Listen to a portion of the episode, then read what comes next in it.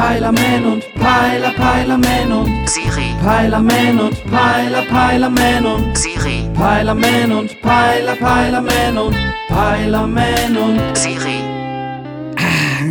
Siri, was gibt's Neues in der Welt? Hm? Möchten Sie, dass ich Ihnen die Nachrichten vorlese? Ja, aber ey, bitte keine Politik, ey. Ich brauch was Spannendes. Irgendwas, äh, was man so noch nie gehört hat. Richtige News, wisst ihr? In Wien wurde von einem Forscher ein neuer Quantenrekord aufgestellt. Ja, äh, wie weit ist er denn ohne Schuhe gelaufen? Das letzte habe ich nicht verstanden. Oder geht's um die Größe seiner Füße? Der Rekord hat nichts mit Füßen zu tun. Ey, und warum laberst du denn hier von Quanten? Quanten sind Elementarmaterie, die sich gleichzeitig wie eine Welle und ein Teilchen verhalten. Ey, sag mal, Siri, bist du stoned oder was? Hast du einen Cyberjoint geraucht oder was? Der Forscher und sein Team haben fast 2000 Atome mit 25.000 atomaren Masseneinheiten an mindestens zwei Orte gleichzeitig gebracht. An zwei Orte gleichzeitig gebracht? Ach so, du meinst so, als wenn man ein Paket erwartet und das dann angeblich an dich geliefert wurde, aber in Wirklichkeit noch auf der Post liegt, hä?